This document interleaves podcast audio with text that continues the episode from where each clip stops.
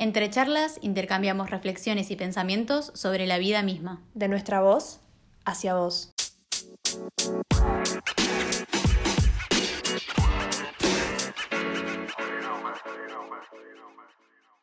Hola, hola. Volvió su dúo favorito. Volvió de voz ¿quién a voz. Segunda temporada. Recargadas. Hubo- O sea, me sentí como muy. Como que tenía una audiencia fiel, porque la gente nos preguntaba, tipo, ¿cuándo Sí, vuelven? sí, pasó, pasó que ¿Qué preguntaron. pasó? Tampoco vamos a darnos la. Ah, todos Ah, los días nos escribían porque no. escribieron 100 personas, ¿no? Pero, Pero sí, y no, y realmente está bueno hacer una pausa de vez en cuando, como decir, bueno, nada. recargar energía, cual, y volver con más fuerza. fuerza, sí. Así que bueno, acá estamos de nuevo y hoy traemos un tema que nos parece súper interesante, que es el autosabotaje, que bueno, además de ser interesante, nos parece que, que aplica mucho hoy en día, como que muchos pueden sentirse identificados o darse cuenta que se están autosaboteando, quizás de forma inconsciente, porque lo que Sí. tiene de particular es eso, el autosabotaje muchas veces como que no terminamos de darnos cuenta que nos estamos autosaboteando Sí, justamente. como que tenemos todos una noción más o menos de lo que es, pero por ahí no sabemos reconocer en qué actitudes eh, se está reflejando en nosotros, entonces ni siquiera nos estamos dando cuenta que nos estamos autosaboteando y cómo podemos corregir o afrontar algo que ni siquiera estamos siendo conscientes que Obvio. estamos pasando. Siempre el primer paso para todo es, ok, reconocerlo y a partir de eso decir, Exacto. Así que cambiar. nada, a mí, por ejemplo, una de las cosas que me parece, una de las actitudes en las que siento que se refleja un montón, que es como la más eh, obvia o la más fácil de ver, es la de poner excusas para, no sé, para convencernos de que lo que estamos dejando de hacer tiene una buena razón o tiene una razón lógica, porque creo que, que es como una automanipulación que nos hacemos de forma inconsciente. A ver, voy a poner un ejemplo concreto. Cuando yo era más chica, bueno, creo que me sigue pasando, pero como soy consciente lo tengo más manejado. Eh, cuando, no sé, empiezo a salir con alguien y por ahí no me quiero enganchar porque tengo miedo a sufrir o, o, no sé, ya estoy reenganchada y tengo miedo a sufrir, como que empiezo por ahí a buscarle defectos, ¿viste? Sí. O a buscar razones eh, que justifiquen que yo salga de esa relación. Y vas saboteando el vínculo quizá por miedo a, y, pero muchas veces es como, viste, de forma inconsciente. Sí, y aparte, nada, cuando era más chica y por ahí lo hacía, me pasaba que después me arrepentía, porque Sí. en realidad lo que quería era estar con esa persona. Sí, sí, sí. Entonces, pero nada, me autosaboteaba. Y en el momento no te das cuenta, no es que decís, ok, me estoy autosaboteando para. No, Exacto, como que yo realmente. realmente buscaba esos efectos, y yo, Sí. pero no es que a modo consciente. Re. Y otra para mí actitud en la que se ve como, en la que se refleja este autosabotaje, siempre es como el hecho de procrastinar. Por ejemplo, el hecho de posponer y posponer cosas que queremos hacer, como aplazar tareas por otras actividades quizá, y no concretar, no enfrentar, como ver, viste, posponiendo cosas, y, y de alguna forma esto es, es como una, en cierto punto, una, Sí. una autosabot- un autosabotaje.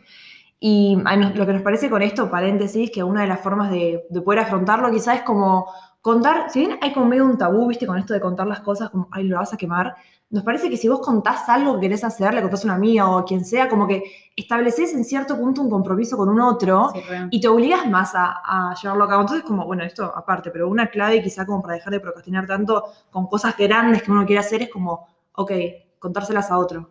Sí, siento aparte que cuando uno cuenta algo en voz alta, como que se vuelve más real. Sí. Entonces, como, no sé, como que, como decís vos, ya estás como más comprometido. Sí, y para no mí sé. otra, otra clave con esto del autosabotaje es el sobrepensar las cosas. Justamente es re como, viste, como que das vueltas y vueltas a un tema y eso te termina como impidiendo pasar a la acción. Sí, como que siempre queda inconcluso ahí, como que no llegas, como que tengo ganas, tengo ganas, tengo ganas. Nunca llegas realmente pero a accionar. llego- o sea, no llegas a, claro, concretar tampoco. Sí, y le das mil vueltas y ves todo lo negativo y no sé qué, cuando no, no- todo ese como sobrepensamiento no, no tiene mucho Bueno, para mí eso está como mega ultra relacionado con el perfeccionismo. Sí. Porque esperamos a que hasta que no esté perfecto, con todo súper resuelto, no nos lanzamos nos- y bueno, nada, nos empezamos a súper obsesionar.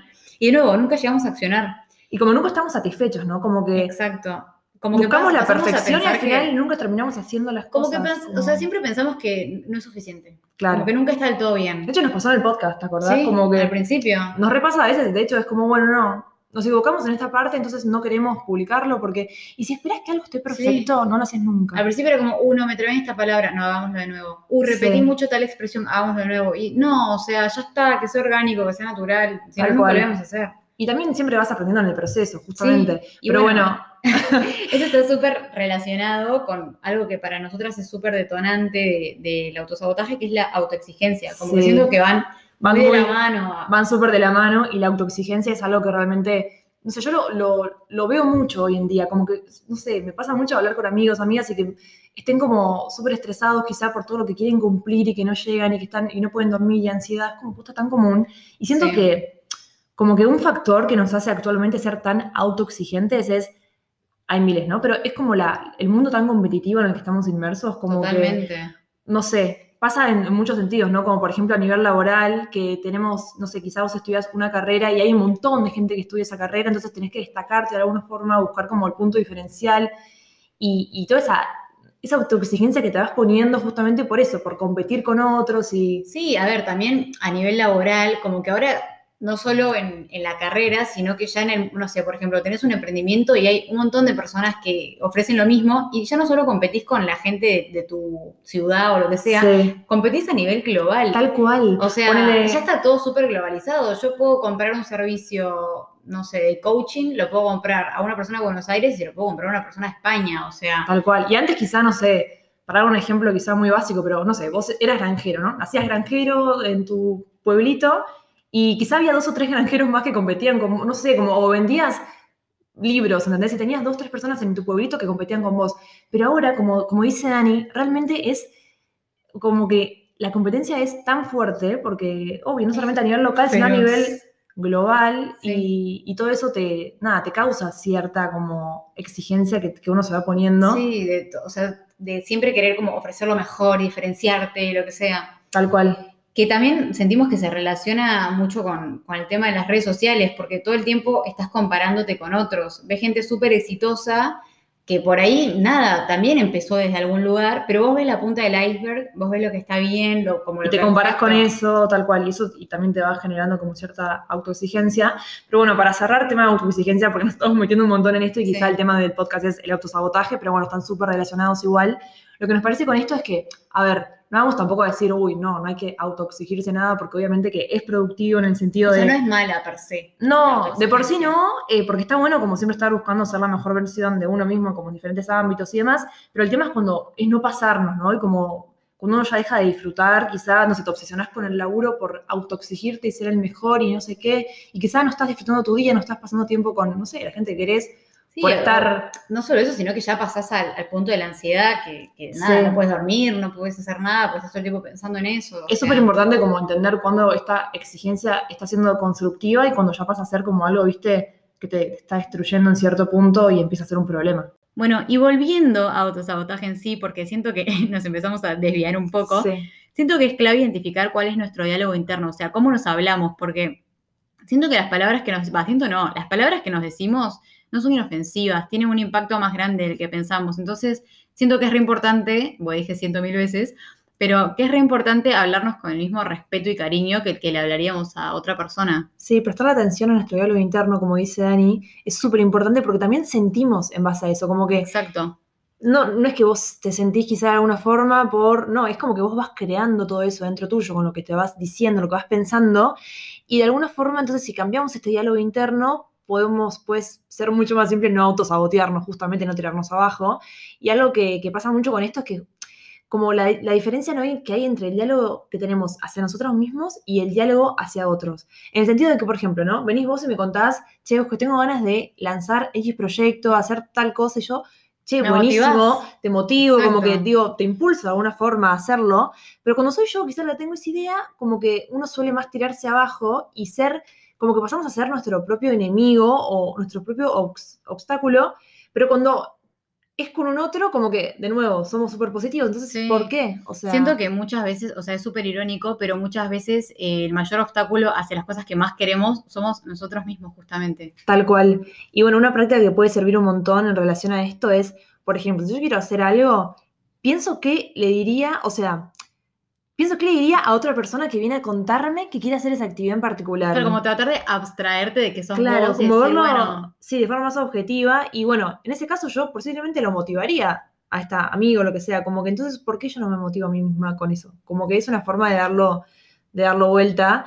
Y, y bueno, y es súper importante para nosotras entonces prestarle atención a este diálogo interno, porque no sé, por ejemplo, también tenés que dar una exposición en público y sin darte cuenta, quizá en tu mente te vas tirando para abajo diciendo no sos suficiente, uh, quizá esto estás está saliendo fallando". mal. Tal cual, cuando quizás tenés todas las capacidades y herramientas para afrontarlo bien, entonces es súper importante como reconocerlo y empezar a cambiarlo y dejar de que sea tan negativo para justamente dejar de autosabotearnos. Sí, y es increíble cómo se da en todos los ámbitos, ¿no? O sea, Sí, creo que es como lo más común aplicarlo quizás a lo laboral, pero también se da en las relaciones y en un montón de aspectos. Sí, en lo laboral siento que se da, por ejemplo, no sé, si de repente tu jefe te quiere as- ascender porque siente que estás capacitado para tener un ascenso y vos, viste, internamente como que sentís que no está, no, que no estás capacitado en realidad, como que no estás apto, que, que este ascenso se está dando por suerte, no por una capacidad Bueno, tuya. eso, a ver, eso tiene un nombre en psicología, se llama síndrome del impostor, que justamente eso, como sentir que no somos merecedores de los logros que tenemos o que no somos capaces de desarrollar ciertas tareas, como, como que lo que tenemos lo tenemos por suerte y que, y que, ¿cómo es? Y que somos como un fraude, ¿entendés? Sí. Por eso es síndrome del impostor. Sí, y también siento que, que, bueno, que nos autosaboteamos tanto fuera de esto así a nivel laboral que estábamos hablando, como a nivel general, por el miedo al fracaso, ¿no? Sí, como me pasa. que Bueno, y miedo al fracaso y también miedo al sufrimiento, ¿no? O sea, depende de, de en qué ámbito esté, de- estemos hablando, pero, por ejemplo, yo lo que contaba antes de las relaciones es un poco también el miedo al sufrimiento, justamente. ¿Qué cosa? Perdón, me... no me acuerdo que habías contado. Ah, Me prestás mucha atención. Ah, lo de que sí, cuando salías con alguien Sí. quizá te autosaboteabas sin darte cuenta por miedo a sufrir. Exacto. Re. Y, y bueno, también pasa mucho que nos autosaboteamos por miedo para mí a, a- al cambio o, o a, a lo que implica justamente eso, el cambio y salir de la zona de confort, el, el lugar que estamos acostumbrados a estar, ¿no? Como justamente este miedo nos... Sí, ta- tal cual. También eh, miedo a no cumplir con las expectativas ajenas, Re. como damos mucha importancia a cuáles son las concepciones que tienen los demás sobre nosotros mismos y quizás nos limitamos a la hora de hacer algo que realmente queremos porque eso no va de la mano con lo que el otro, eh, con la concepción que tiene el otro de nosotros. Pone, no sé, pone que yo quiero empezar a hacer videitos en YouTube graciosos, no, pero, pero yo Y la gente a ver, la gente no me ve a mí como la claro. graciosa del grupo o lo que sea. Entonces, nada, va a quedar como cualquiera, va a ser Sí. cringe, tipo, o sea, y nada, capaz que yo re quiero hacer eso. Entonces, ¿por qué voy a sabotear algo que yo sí. quiero por miedo a si el otro, o sea, si va a ir de acuerdo a lo que los otros Es como súper rebuscado si lo, si lo pensás Sí. un poco, pero repasa, que te Es limitas. súper rebuscado, pero lo hacemos. Bueno, entonces para cerrar un poco este tema del autosabotaje, queremos como hacer especial énfasis en esto que hablábamos antes del diálogo interno.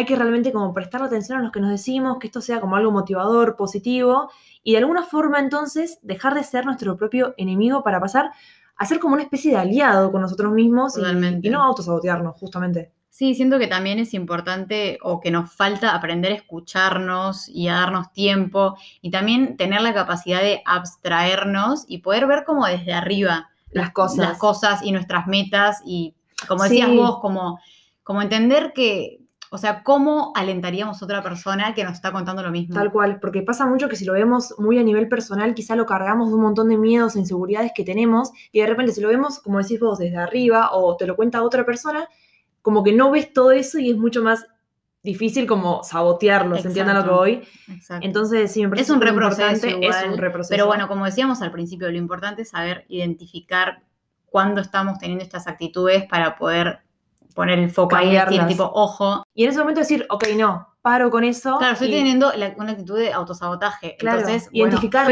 bueno, freno, la cancelo, digamos. Tal cual, la saco de mi vida. Y bueno, y también esto que decíamos antes de aprender a ser pacientes en todo este proceso y no buscar tanto la, la perfección siempre, sino que, bueno, ir entendiendo que a veces hay que accionar igual a pesar de que no tengamos todo resuelto y todas las variables súper estudiadas. Sí, y también, a ver, el que llegó a donde llegó, llegó también equivocándose, y, Sí, o sea, es un proceso y por algún lado hay que empezar. Sí, y bueno, por último, también algo importante en relación al autosabotaje es dejar un poco de sobrepensar todo tanto y bueno, listo, hacerlo. Hacerlo, exactamente. sin tanta duda. Así que bueno, ella es Dani Ella es Euge, y esto fue autosabotaje. en De Voz a Voz.